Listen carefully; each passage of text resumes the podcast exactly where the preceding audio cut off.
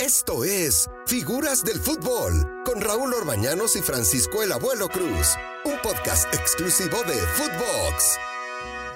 Bienvenido a Footbox, Figuras del Fútbol y como ya es costumbre, Francisco Javier Cruz, el abuelo. ¿Cómo estás, abuelito? Bien, mi querido Raúl, muy buenas tardes a todos. Siempre bien contento de escucharte, Raúl. Igualmente, mi querido abuelo. Fíjate que me quedé el otro día con me daba vuelta en la cabeza esto que me dijiste, que nos ibas a platicar una anécdota muy buena del señor Beleibor Milutinovich, mejor conocido como Bora. Bora, eh, eh, ¿sabes cuántos mundiales ha dirigido? No, todos. ¿Selecciones? Yo creo que todos, ¿no? Lleva, lleva cinco, ¿no? Cinco, yo creo que seis, ¿no, Raúl? A ver, déjame repasar mentalmente, pues estuvo en 86, tuvo 90 con Costa Rica, tuvo 94 con Estados Unidos, tuvo Nigeria. 98. Nigeria, 98. ¿Y Arabia? No, bueno, lleva. Qatar, ahora está en Qatar. Sí, no, bueno. En Qatar ya no es técnico, es este. No, pero está organizando ahí los temas, ¿no? Sí, sí, sí, no, bueno. Es, es este. La verdad ha tenido chamba siempre y se mueve muy bien y se Oye, coloca yo sí lo contrato eh, para mi empresa como publirelacionista. Ah, ¿no? el, número uno, ¿no, abuelo? Sin duda alguna, el señor Belibor Milutinovich yo eh, respeto, respeta, ¿no? Decía, respeta en las ruedas de prensa. Entonces ya no te quedaba otra opción más que no contestarle, ¿no? Yo tengo varias anécdotas de, con el señor Bora. Este, yo fui el último convocado, Raúl, a la selección mexicana. estaba Carlos, eh, eh, este, Paco Chávez y yo, y la, hice, hicieron una encuesta y fui convocado a última hora. un día estábamos ahí en, el estadio y llegó el presidente Miguel de la Madrid a pues a saludarnos y al primero que vio fue mi pants y le regala el pants al presidente, pero se lo regaló con todo y calzones.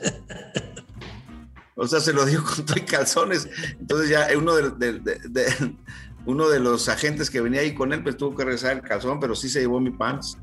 Se llevó mi pants. Imagínate, este, muy, muy, muy rápido actuaba el señor Bora. Y el día que llegamos a Monterrey contra Alemania, me dice, abuelito, ven, quiero que estés en la rueda de prensa. Le digo, pero ¿por qué yo? Pues si está Hugo Sánchez, está Tomás Boy. Dijo, no, yo quiero que le digas a la gente que no me empiecen a gritar que te meta, porque no, porque no te voy a meter. Y, ese día, pues a todos les bajé los boletos para regalárselos a mis hermanos, ¿verdad? Y les dije, al minuto 20 empiezan a gritar, abuelo, abuelo. Entonces mis hermanos empezaron con el desorden. Pero mira, lo siguieron todo el mundo. Yo recuerdo perfectamente, abuelo, a ti te llevó a la selección la gente, ¿eh? La gente, fui convocado por la, por la, por la gente. había llegado. El público fue el que te llevó. Ahora, esa selección, este, y luego lo que nos pasó el, el, domingo pasado que perdimos contra Estados Unidos ¿Cómo, cómo, cómo, ves eso? Cuando tú estabas también nos claro no, nosotros, este, México siempre debe imponerse a, ese tipo de torneos, ¿no? No me gustó absolutamente nada esa derrota, me dolió tanto, Raúl, que no dormí esa, eh, no dormí en la noche, fíjate, este, me dolió tanto porque, eh, este, cada vez eh, el fútbol se acorta más y Estados Unidos paso a pasito ha ido este, creciendo mucho y, no somos tan, buenos, pero tampoco somos tan malos, Raúl. Hay que ubicarnos en la realidad, ¿no?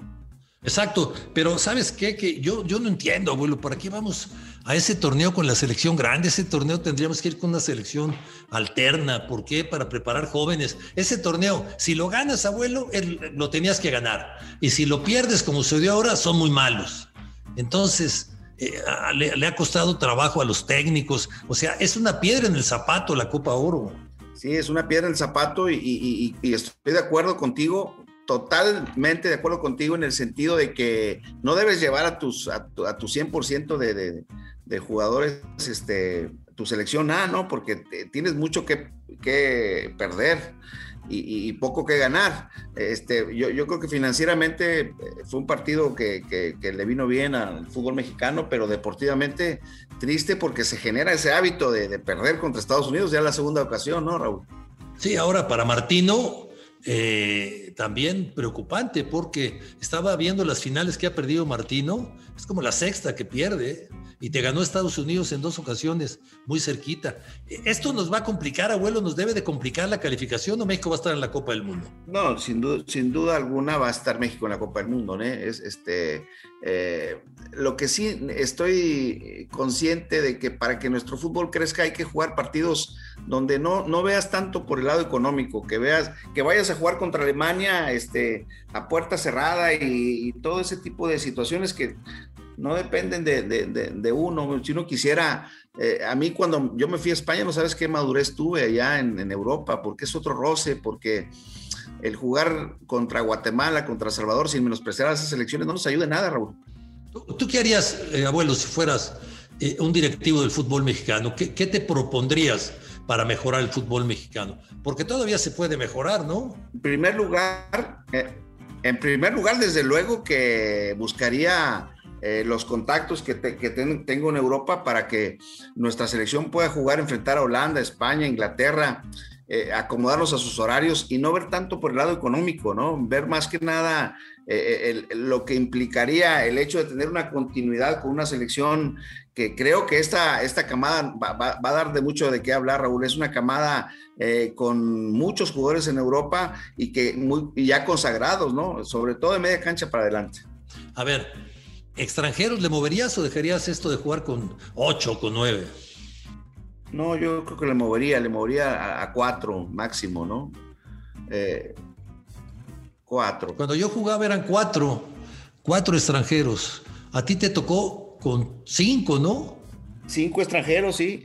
A veces yo como brasileño, pero éramos este, cinco extranjeros. Fíjate, estaba Bahía, Reinaldo, Wilson Tadei, Em, y por ahí estaba el Tuca también, que jugó en el, 88 con nosotros.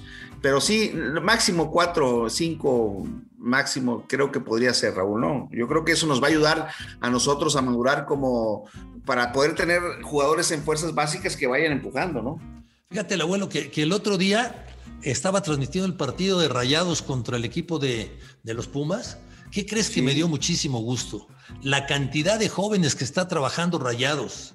Sí, está trabajando bien Monterrey en esa parte, ¿eh? y, el Vasco también le gusta eh, eh, crear esa, esa, identidad con, vamos, este, vienen camadas importantes en Rayados. Rayados está haciendo un gran, gran trabajo. Está por ahí Héctor Becerra y Nicolás Martelotto en Fuerzas Básicas. Y también el misionero Castillo, ¿no? Misionero también está con las, está con, creo que está con, con eh, Aldo de Nigris, pero, pero la, verdad es que están trabajando bastante bien, Raúl. yo creo que ese es el camino, ¿no? Monterrey, eh, los equipos que trabajen con fuerzas básicas, a la larga van a tener su recompensa. Por ejemplo, ¿tú cómo llegaste a jugar en primera? Pues, pues, estuve desde los 12 años en, Fuerzas Básicas de Rayados, pero la, situación del, éxito de Fuerzas Básicas era que Avilán nos enfrentaba a gente mayor, es decir, a los chavos de 16 años nos daban de patadas, pero fue una manera de crecer, ¿no? Entonces, Avilán tuvo ese tino, que en paz descanse, de ponernos con jugadores de, de mayor edad, y eso nos ayudaba muchísimo. De los 12 a mi debut de 16 años, 11 meses. Ay, tan jovencito debutaste, qué bárbaro. Sí, venía de la, secundaria, todavía me llevaban el loncha a la escuela. Eh, llegabas con tu loncha al, entrenamiento, ¿no? Entrenamiento, sí, Raúl. Pero mira, que ¿dónde llegaste, abuelo? ¿Te acuerdas de un jugador que se llamaba Washington Olivera que jugaba en Tigres? Claro, como no, eh, eh, fue de extranjero, ¿no? Extranjero. Sí, sí, ¿sabes qué? Su hijo, su hijo juega en, en Gallos. Ay, no me digas. Acaba de ser contratado, sí. Brian Olivera. Creo que metió un gol de, para un, campeonato de Copa con Tigres, ¿no? Algo así. Fue Marcos Meréndez. No, bueno, sí, fue buen futbolista. Lo que pasa es que tú eras muy chavo en esa época. Estamos hablando de 1978, 79, por ahí. Tú tendrías 12, 13 años pues por ahí. Estaba yo vendiendo todavía este, cigarros en el estadio. ¿Vendías cigarros en el estadio? Chicles y todo con mi hermano para entrar gratis al estadio, fíjate. íbamos acompañados de un adulto y nos metíamos a vender ahí paletas, dulces, cigarros y de todo. ¿En el TEC? Eh, no, yo, yo, yo empecé a ver a Barbadillo, que por cierto ayer lo saludé por teléfono, estuvo aquí en Monterrey. Mi, ídolo de ídolos, El patrulla Jerónimo Barbadillo toca la pelota para Tomás Boy. Abre por la punta derecha para Jorge García que manda al centro. Walter Radín Mantegaza. La pelota fuera por la banda. Minuto 5 de la primera parte. Tigre 0, Atlante 0. Eso, chinga. Oye, te digo una cosa. Entonces fue en el estadio universitario. Sí, fue, yo era Tigre antes. No me digas. Estilo quedito, porque los rayados no te van a querer, ¿eh? No, no, es que la verdad yo, fui, yo empecé a ir al estadio porque eh, eh, se aventaban esa promoción. ¿Te acuerdas de Roberto Hernández Jr. que decía que. Por supuesto. Ni, eh, adultos, niños acompañados de un adulto entran gratis. Ahora ya hasta los bebés de dos meses pagan. Ese Tigres era muy espectacular, Barbadillo. Jugaba ahí el abuelo Suara, jugaba Walter Daniel Mantegaza, Pilar Reyes, ¿no? Era un equipazo. Sí. Raúl Ruiz, Batocleti, este, Mario Carrillo, eh, estaba Salvador, Salvador Carrillo, Sergio Orduña.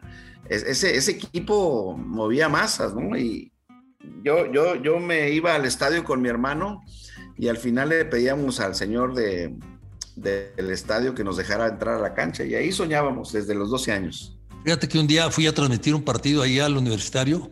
¿Te acuerdas de un portero de Rayados, Quintero? Quintero Morones, ¿no? Quintero Morones. El loco, le decían el loco, ¿no? Y, ese día le, pedí, me acompañó mi hijo al partido y entonces en esa época los que trabajábamos y narrábamos el partido bajábamos y pedíamos las alineaciones nosotros, ¿no? Y entonces bajabas ahí las alineaciones, te las pegaban afuera o si andaba de buen humor el técnico te las daba.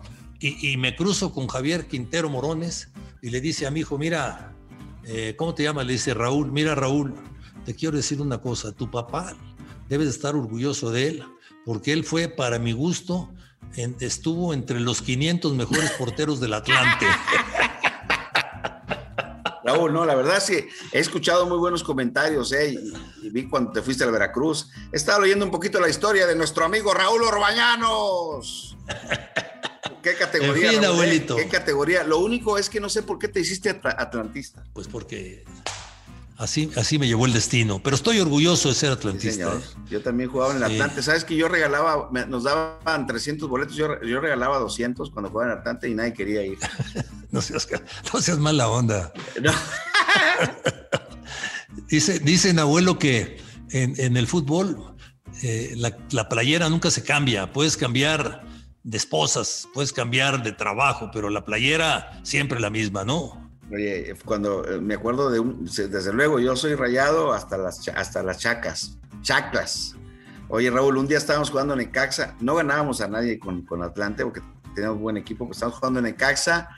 Imagínate Necaxa, eh, Atlante, los dos muy mal en la, en la tabla, en el Estadio Azteca. ¿Sabes qué me gritaba mi hija? Te van, papá, te van. Escuchaba los gritos de mi hija en la tribuna. Sí, oye, perfecto. Raúl, por favor, hombre, ríete, Raúl. Oye, y dime una cosa, ¿quién era tu técnico del Atlante? Ricardo Antonio La Volpe. ¿Aprendiste algo con La Volpe? Era... Hombre, mejor técnico que he tenido, eh, sin duda alguna. ¿Ah, mejor técnico junto, sí, por supuesto. Con él aprendí cómo, hacer movimientos de, perfil y después, después lo corrieron y vino Javier Aguirre, que fue su, inicio en el Atlante. Tuvimos una gira ya por Japón que nos fue muy bien pero para mí, eh, estratega Ricardo Lavolpe, el mejor, sin duda. Pero, tiene fama de que trata mal a los jugadores. A ti te trataba mal, ¿no? Sí, sí, también me decía que quién le había ganado. ¿Quién le ganaste, querido? Si yo campeón del mundo. Y empezaba ahí el, debate con él y con Negrete. Este, sí, era, era, complicado, Ricardo, pero había que entenderlo, ¿no? ¿Quién, es, quién estaba contigo? ¿Manolo Negrete? Estaba Negrete, Mario Jauregui, eh, ¿te acuerdas de Gabriel Miranda, Hugo Sánchez? Eh, ah, coincidiste con Hugo. El profe Cruz, claro. En la famosa gira aquella, ¿te acuerdas de Austria? Sí, claro. Ahí hubo un enfrentamiento entre Hugo y Ricardo Antonio Lavolpe. Sí, pero pues este, traían, traían medias los dos. ¿Sabes, ¿Sabes por qué fue ese, ese, pleito? No, no, no, tanto no. Oye, se para Hugo Sánchez y, todo el mundo dijimos provecho, provecho, provecho. Y, Ricardo le dijo a Rubén, oye, dile a ese mal, mal educado que venga a decir provecho. Y empezó el desorden. Este, ya, ya traían eh, pleito desde que le metió los goles de chilena. Hugo. Sí, ahí empezó todo. Ahí empezó todo. Es que, ¿sabes qué? También te digo una cosa. mete el primer gol, eh, Pumas Atlante, y dice, no me vuelve a meter un gol Hugo Sánchez de Chilena. Y en la segunda vuelta que le hace otro. Igualito, ¿no, no, no, no, ahí se armó. Y, desde entonces el, asunto se agravó entre ellos, ¿no? No, pero sí, sí, dos personas con diferentes caracteres, eh, todos enfocados al, mismo objetivo, pero creo que nos dejó una gran enseñanza Ricardo Lavolpe, ¿eh? E, este, eh, nos ayudaba a nosotros como delanteros a, generar siempre el mano a mano y eso pues te da confianza, ¿no? Eh, yo creo que independientemente de las broncas que había, pues, imagínate toda la experiencia que, obtuve en ese año que estuve en el Atlante. Y, tengo un, gran recuerdo por el Atlante, de la, porra. ¡Abuelo! La hinchada te saluda. Y yo volteaba y se lo daba y me decían, pipi, pipi, pipi. No, pues es que te faltaba, no hay que voltear. Con la porra del Atlante no hay que voltear. Ni hay que voltear, ni hay que darle la espalda, hay que estar atento. Hay que estar atento, Raúl, tienes razón. Pero fue una experiencia maravillosa eh, sabe, aprende uno a querer los colores del Atlante. Yo creo que en el fondo eres un poco atlantista. Sí, sí, sí, la verdad que mucho cariño, la raza, este, es el pueblo, ¿no, Raúl? Atlante. El pueblo, exactamente. Un abrazote, abuelo, estamos en contacto. Raúl, bendiciones, cuídate mucho y estamos en contacto. Sal y vale, te despido. Footbox, figuras del fútbol. Francisco Javier, el abuelo Cruz y un servidor Raúl Orbañanos, gracias. Esto fue Figuras del Fútbol con Raúl Orbañanos y Francisco Javier el Abuelo Cruz, podcast exclusivo de Footbox.